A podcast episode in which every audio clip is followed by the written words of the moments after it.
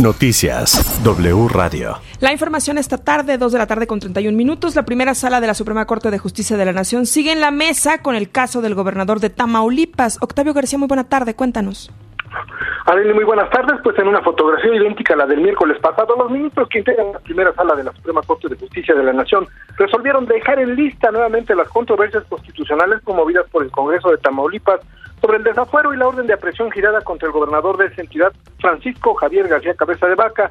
Así lo determinó la ministra presidenta de esta sala, Margarita Ríos Farjat. Escuchemos.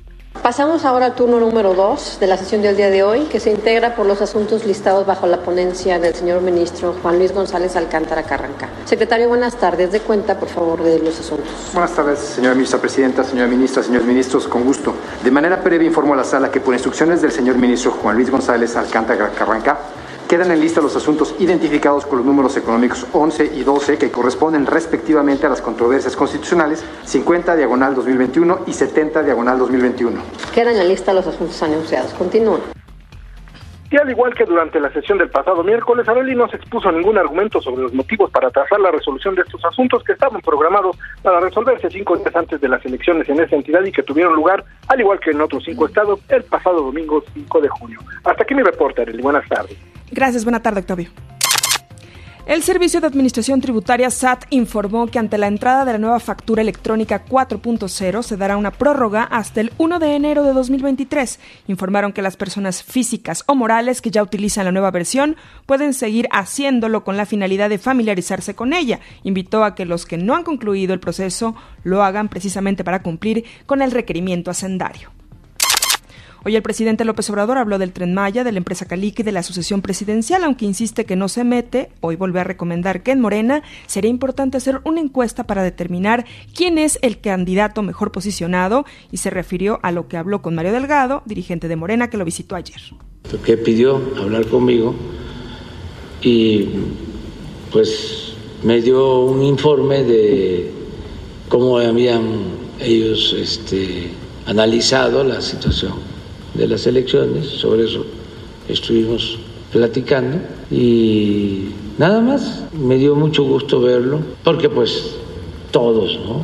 Todos los que participan, y diría que de todos los partidos, ¿eh? hasta de los opositores. Pues en una elección, pues este, quedan afectados porque son campañas muy desgastantes y le fue bien pues a su dirigente. Se refiere el presidente a la frase de hay tiro, frase que acuñó el dirigente nacional del PAN, Marco Cortés, para referirse al proceso electoral del 2024. ¿Qué es eso de hay tiro? ¿Y eso de dónde viene esa palabra? Ah, del boxeo. Ah, pues no lo había escuchado, no lo entendí. ¿Y la gente sí lo entiende? Sí se entiende. Hay tiro. No, está muy bien o sea, la explicación porque no entendí. Hay tiro. ¿Qué es eso? Este, o sea, pues claro que sí, sí, sí, sí. En política no se puede decir que nada es eh, irreversible. El presidente López Obrador adelantó que pedirá una revisión del caso legal del exgobernador de Chihuahua, César Duarte, para que sea procesado por los presuntos delitos que cometió. Dijo que seguirá el proceso de cerca para que no se omita ningún delito. La administración de Mansell y Sheinbaum son responsables del desplome del metro el año pasado, en donde fallecieron 26 personas. Así lo dijo en W Radio Fernando Coca, periodista y escritor del libro Quien quitó los pernos? El desplome de la línea 12, que documenta la tragedia. Desde el cierre de 2014-2015, la línea 12, Carlos, sufrió una reconfiguración de la que poco se habla y que es un elemento primordial para entender el desplome. Le metieron 9 mil toneladas más de peso al viaducto elevado. Hubo varios sismos que aunque nos dijeron que no habían tenido absolutamente nada que ver en el desplome de la línea 12, fueron contribuyentes para la caída de esa trave. Y obviamente la falta de mantenimiento y una pésima operación. ¿Qué trae este libro? Esos documentos que avalan todo esto que te acabo de decir.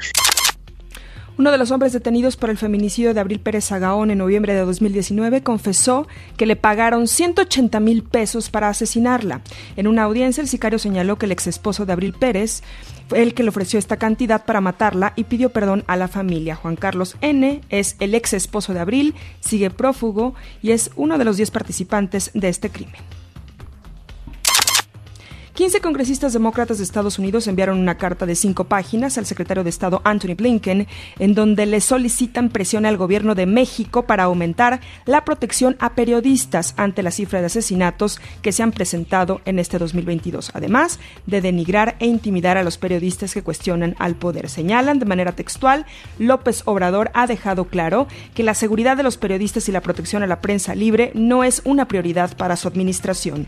De hecho, el presidente López Obrador ha denigrado e intimidado con frecuencia a periodistas independientes, activistas, en sus conferencias de prensa diarias. Los legisladores señalan que están profundamente preocupados por el asesinato de periodistas en México y textual remarcan que cada vez hay más entornos hostiles en contra de los periodistas en México. A medida que aumenta el número de periodistas asesinados en nuestro país, el gobierno de Estados Unidos debe ejercer presión sobre la administración de López Obrador para transmitir la importancia de apoyar la libertad de prensa y la sociedad civil. La carta también fue dirigida a Samantha Power, jefa de la Agencia de Estados Unidos para el Desarrollo. Señalan, por otra parte, que las numerosas organizaciones no gubernamentales han hecho sonar la alarma sobre el tema, citando así los entornos peligrosos para los periodistas en México, los recursos inadecuados para investigar los crímenes y los ataques personales del presidente López Obrador. En la carta solicitan a Blinken un plan detallado de cómo pueden coadyuvar con México